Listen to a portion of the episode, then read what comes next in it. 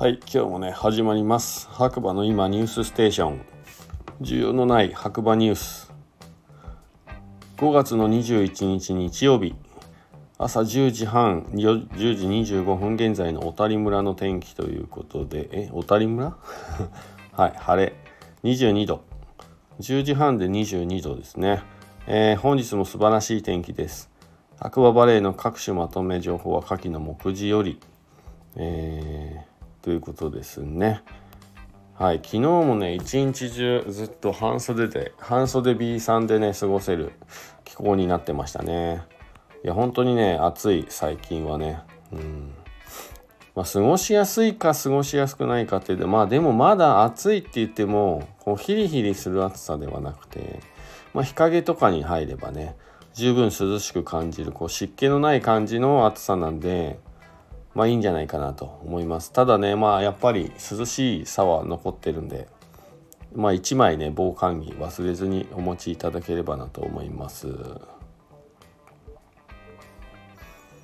えー、っと、ニュースは特にないですね。特にない。うん。なんかあったかなまあそうですね、あの、村ガチャね、あのうちの白馬コーヒースタンドにもお菓子置いているんですけれども、こちらね、あの、お店とは全く関係ない感じで、えー、置いていてまあ実証実験的なところもあるしというところで協力させていただいて置かせていただい置いているんですけどやっぱりまだねこの何て言うんですかね500円玉を崩してくださいとか両替できますかとかお客様多いんですけど、えー、それはね僕らのお店のお仕事ではないので、まあ、そこだけは理解してほしいなと。まあ、佐藤君もねあの再三ねこう両替はお店ではできません置いている店舗ではできませんというね告知をしているので、